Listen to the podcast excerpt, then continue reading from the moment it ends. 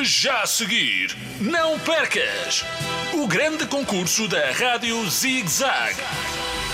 O Sabichão.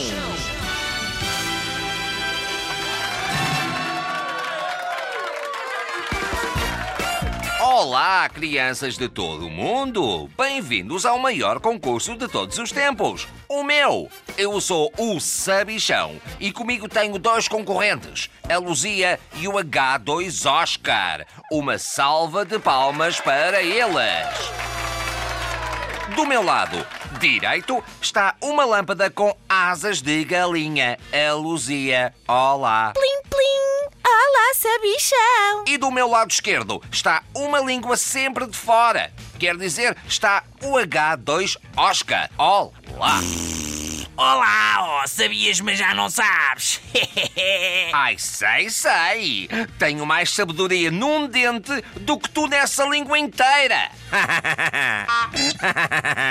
Prontos para jogar? Pronta, sempre pronta, pronta, pronta, pronta, pronta, pronta. Ai, Luzia, não há paciência para te ouvir. Cala-te um bocadinho e prepara-te para jogar. Estão a ver esse botão vermelho a piscar à vossa frente? Vejo, vejo, oh, chapeludo. Queres que faça uma experiência com ele, é? Queres, queres, queres? Nem pensar, Oscar. O botão é para carregar. Ele vai disparar uma pergunta. Fiquem atentos. Categoria Descobertas e Invenções. A pergunta está aqui, na minha mão. Atenção! Quem inventou a lâmpada?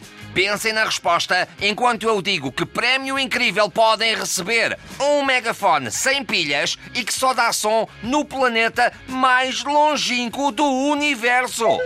A sério que queres saber quem é que inventou a lamparina, oh, sabichudo? Não é lamparina, é lâmpada.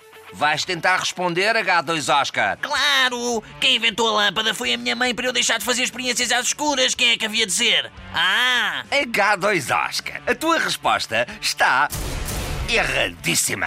Luzia, queres responder? Claro que quero! Eu quero sempre responder a tudo! Quem inventou a lâmpada foi o meu tetravô, Thomas Edison, em 1879. Ele inventou milhares de coisas. Agora já sabes a quem é que eu saio, não sabes, sabichão? Sabes, sabes. Nunca vi nada que tu tivesses inventado, Luzia. Mas a tua resposta está certa! Acabaste de ganhar um megafone sem pilhas e que só dá som no planeta mais longínquo do universo. Acho que te vai dar muito jeito e a nós também, que vamos deixar de te ouvir.